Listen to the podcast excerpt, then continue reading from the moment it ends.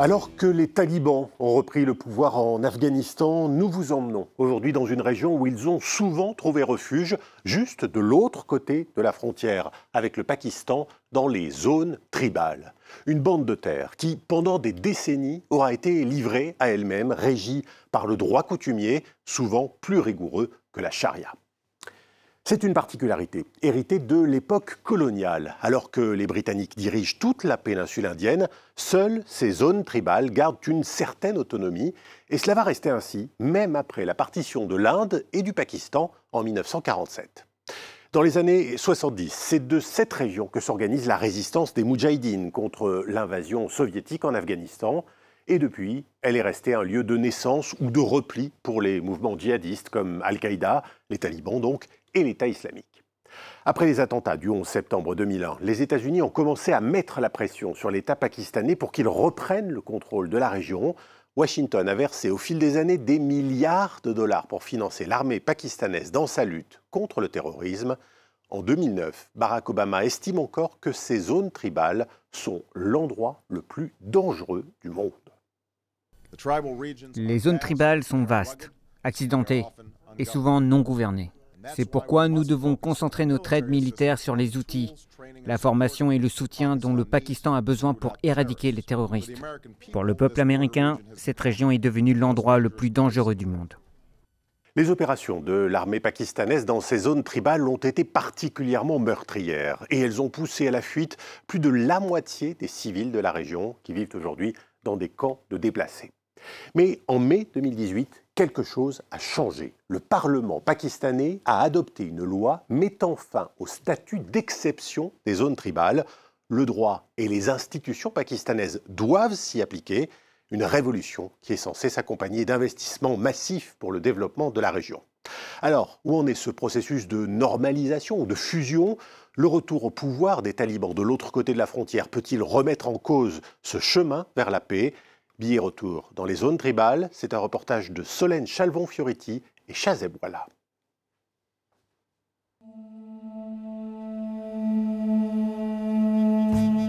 Une terre aride et escarpée, le nord Waziristan, l'un des sept districts qui composent les zones tribales pakistanaises. Jusqu'en mai 2018, la constitution du Pakistan ne s'appliquait pas dans ce territoire régi par des lois coutumières. Depuis, le fusionnement a eu lieu, un rattachement officiel des zones tribales à l'État pakistanais visant à pacifier cette région violente. Sur place, des cellules terroristes continuent d'opérer, alors la présence militaire reste visible.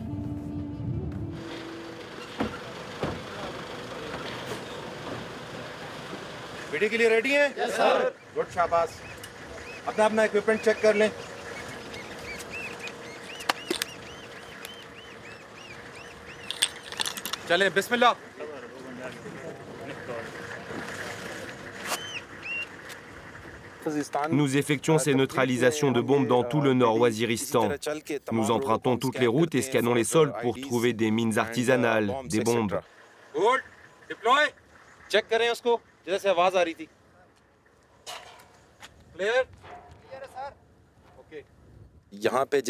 En 2010-2011, c'était impossible pour nous de nous tenir ici et de parler comme ça, trop risqué. Les habitants étaient comme physiquement et mentalement coupés du monde. C'est pourquoi les activités criminelles et le trafic des narcotiques prospéraient. À l'époque, les voitures volées étaient courantes, le rançonnage aussi. Maintenant, des civils marchent et conduisent ici. Des échanges commerciaux ont lieu. C'est une preuve du changement. À quelques centaines de mètres de là, les camions venus d'Afghanistan.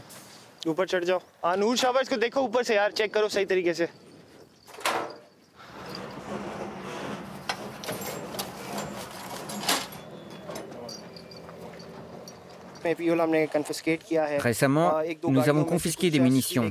Dans certaines voitures, nous avons aussi saisi du hashish et d'autres stupéfiants. Construite dès 2017, une clôture longue de plus de 2000 km sépare l'Afghanistan du Pakistan. D'après l'armée pakistanaise, elle couvre plus de 80% de la frontière. Une frontière jusqu'alors poreuse, où transitaient en toute impunité des groupes terroristes comme les talibans, Al-Qaïda ou encore l'État islamique au Khorasan. Ces allers-retours n'ont pas disparu, mais ils ont considérablement diminué. Ceci est notre système d'alerte perfectionné et les lignes de détection passent par ici. Nous disposons d'une salle de contrôle, de capteurs tous les 30-40 mètres. Et lorsque quelqu'un s'approche de la clôture, nous recevons une alarme. Il y a eu un afflux d'insurgés de l'Afghanistan vers ici. Mais maintenant, il est pratiquement impossible pour les gens de franchir la barrière. Si des groupes tentent de la franchir, nous les abattrons. Nous suivrons les ordres, mais nous protégerons la clôture à tout prix.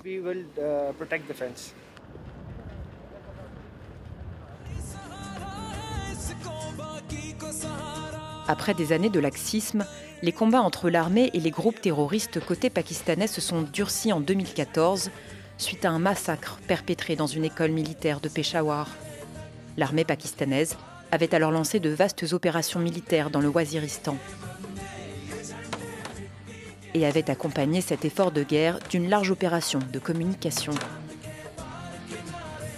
Au fil des années, les militaires ont rassemblé des objets relevés dans des caches djihadistes et en ont fait un musée. Le colonel Kamran nous propose une visite guidée.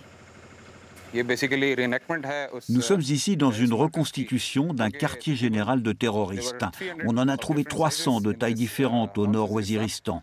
Nous avons rassemblé ici tout l'équipement et les objets prélevés dans leur cache. Voici un Humvee utilisé par les talibans qu'ils ont pris à l'armée américaine en Afghanistan et ramené ici. Il fait partie de notre saisie. Uh, Ici, c'est la salle de préparation des suicides. Dans cette pièce, ils ont fait un concept complet du paradis. Quand on préparait un jeune homme pour une attaque suicide, on le gardait ici quelques jours et on lui montrait que le paradis serait beau comme ça. Il y aurait des rivières de vin juste après l'attaque suicide. Quand le garçon ouvrirait les yeux, il verrait une belle femme debout avec ses bras ouverts pour l'accueillir. Au mur, des poèmes à l'eau de rose et des affiches de stars de Bollywood. Sous ces tapis, des portes de tunnels étaient creusées. Quand un bombardement aérien était lancé par nos troupes, ils se ruaient à l'intérieur de ces tunnels. Si quelqu'un était blessé, ils le mettaient sur un lit. Ici, il y avait l'équipement médical. Vous pouvez voir différents médicaments, les pansements. Voici la salle des prisonniers. Vous pouvez voir leurs différents outils de torture pour enchaîner le captif, lui attacher les mains, lui attacher les pieds. S'ils capturaient nos soldats ou des chefs tribaux qui soutenaient le gouvernement, ils les amenaient ici, ils les attachaient et ils leur tranchaient la gorge ici et le sang coulait là. En 2004, la première fois que je suis venu ici, j'étais capitaine. À ce moment-là, la situation était horrible. Quand les gens levaient le drapeau pakistanais, ils se faisaient couper la tête. Si la violence a depuis nettement diminué, des groupes mènent encore des attentats meurtriers dans ces régions. En février dernier, quatre travailleuses sociales ont été abattues dans le nord-Waziristan. À Peshawar, la grande ville pakistanaise aux portes des zones tribales, la sécurité s'est aussi améliorée. Avec les années, l'accès à l'éducation et à un mode de vie plus libéral s'est développé. Nahid Afridi, originaire des zones tribales, s'y est installé. Je vis ici dans la maison de ma sœur. Dans la ceinture tribale, ce n'est pas facile d'être acceptée en tant que femme seule. Membre d'un parti politique de gauche, elle compte se présenter aux élections locales de cette année. Des élections inédites. Jusqu'en 2018, aucun vote ne s'est jamais tenu dans les zones tribales. Nahid doit rejoindre ce jour le district tribal de Bara pour une réunion politique. Au programme, la prise de pouvoir des talibans dans l'Afghanistan voisin et les doléances qui s'accumulent contre un État pakistanais qui ne respecte pas ses promesses. Je suis très préoccupée par la situation en Afghanistan. Nous sommes déjà gravement accablés. Nous vivons déjà très mal nous-mêmes. Nos maisons sont encore détruites par la guerre. Comment pourrait-on absorber l'afflux de réfugiés afghans? Ça va créer beaucoup de problèmes, alors que notre nouveau système est déjà très fragile. Qu'est-ce qu'on peut proposer? C'est ce que nous avons plaidé au gouvernement provincial. Eux qui peinent à s'occuper de nous, comment pourraient-ils être en mesure de faciliter l'arrivée des réfugiés? Ils savent qu'ils n'ont pas les capacités de le faire. Même la compensation financière promise après le fusionnement n'est pas arrivée. C'est très vrai, madame. Lorsque les zones tribales ont été fusionnées avec la province voisine, on nous a promis 100 milliards de roupies chaque année pendant 10 ans. Mais maintenant, cela fait 3 ans que nous recevons beaucoup moins. Habituellement, seuls les hommes siègent dans ce genre d'assemblée, car c'est un espace de décision. J'ai été la première femme à prendre part à ces assemblées. Quand des photos de ces réunions ont circulé, beaucoup de gens ont dit que c'était le résultat du fusionnement, que si une femme défiait notre organisation tribale, elle devrait être tuée. Les gens ont commencé à critiquer mon parti, ils demandaient comment j'avais pu prendre part à une assemblée ou même à une campagne électorale. Ils demandaient aux camarades, pourquoi n'avez-vous pas trouvé un homme une des missions de Nahid Afridi au sein du parti, proposer des projets qui améliorent les conditions de vie très rudes des femmes des zones tribales. Elle visite ce jour-là le seul commissariat de police exclusivement féminin. Il fait partie des quelques structures gouvernementales qui ont vu le jour depuis le fusionnement. Je souhaite que de tels commissariats pour femmes puissent être établis dans d'autres districts tribaux fusionnés, car les femmes ne peuvent pas se rendre dans les commissariats masculins. Nos femmes tribales ne sont pas très sûres d'elles, et si elles bénéficient d'un tel service, ça leur donnera du courage pour signaler leurs problèmes dans ces commissariats. D'habitude, quel genre de cas avez-vous ici La plupart du temps, nous avons des affaires liées à des problèmes à la maison, des conflits fonciers, de la violence domestique. Mon mari me frappe. Est-ce qu'il vous a battu récemment? Oui, hier soir. Il est toujours ivre. Parfois la nuit, il nous met à la porte de la maison. Mes enfants sont aussi très perturbés à cause de lui. Même les voisins en ont assez de lui. Alors je suis venue ici pour demander votre aide. Je veux qu'il soit arrêté parce qu'il nous a rendu la vie misérable. Une culture très misogyne domine en effet les zones tribales. Ses habitants, en majorité issus de l'ethnie pashtoun, défendent les valeurs d'honneur et de virilité. Au marché de Dera, la vente d'armes est une coutume qui se perpétue de père en fils. Ici, aucun permis de port d'armes n'est exigé, ni pour les acheteurs, ni pour les vendeurs. Ce vieux modèle était proche de la perfection. Dans l'ancien temps, les gens en prenaient soin, il y avait un attachement à votre arme. Un marché aux armes sans régulation, hormis pour les très gros calibres. Ici, la normalisation des zones tribales souhaitée par le gouvernement n'est ni accomplie, ni vraiment populaire. La fusion n'a aucun avantage pour nous. Elle ne nous a rien donné. Elle nous a plutôt enlevé beaucoup de choses. Nous avions une très belle culture et un système tribal vieux de plusieurs siècles. À Dera, une Kalachnikov vaut moins cher qu'un smartphone.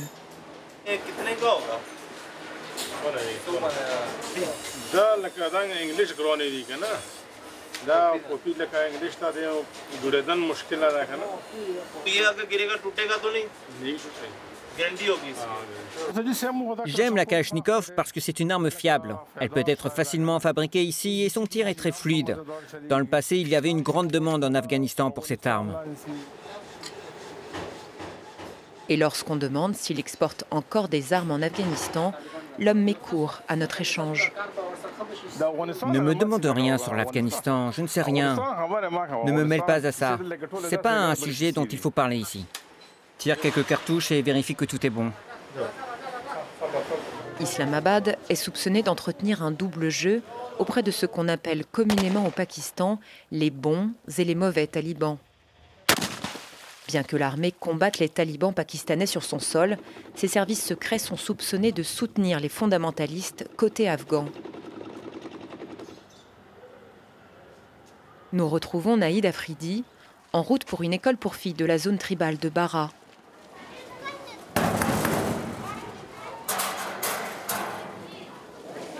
Une région particulièrement suppliciée par les talibans pakistanais par le passé.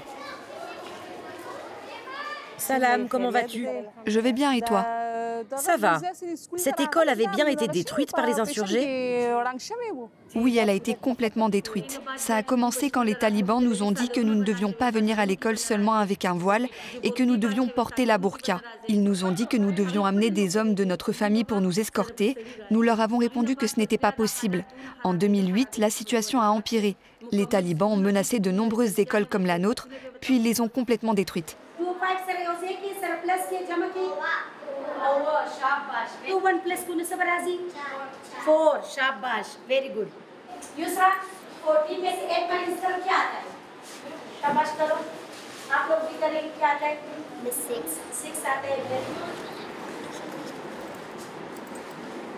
Seuls 8% des femmes des zones tribales sont alphabétisées.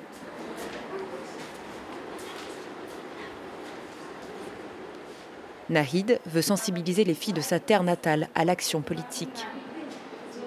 Bonjour les enfants, comment allez-vous? Alors les filles, combien d'entre vous deviendront des politiciennes pashtunes Waouh, tant de leaders Madame, cela pourrait être très compliqué parce que c'est très difficile de faire de la politique dans cette région. C'est toujours difficile au début. La première fois qu'une fille est sortie de chez elle pour aller à l'école, tout le monde disait du mal d'elle. Les gens disaient qu'elle allait à l'encontre de la culture. Mais finalement, quand elle a commencé à aller à l'école, elle a tiré vers elle les autres filles. Tout le monde disait du mal de la première femme médecin, mais maintenant toutes les filles veulent être médecins. Les gens disent toujours du mal de ceux qui font quelque chose pour la première fois, mais ensuite, la société accepte le changement. Et à la fin, les obstacles se réduiront pour les filles comme vous mais les obstacles sont encore nombreux dans la normalisation de la région. Entre les attentats qui persistent, le double jeu de l'armée pakistanaise et un gouvernement qui n'honore pas ses promesses de développement, une défiance réciproque existe toujours au sein des zones tribales. Et voilà donc pour ce reportage dans les zones tribales, un reportage que vous pourrez retrouver bien sûr sur france24.com. Je vous dis à très vite un nouveau numéro de Billets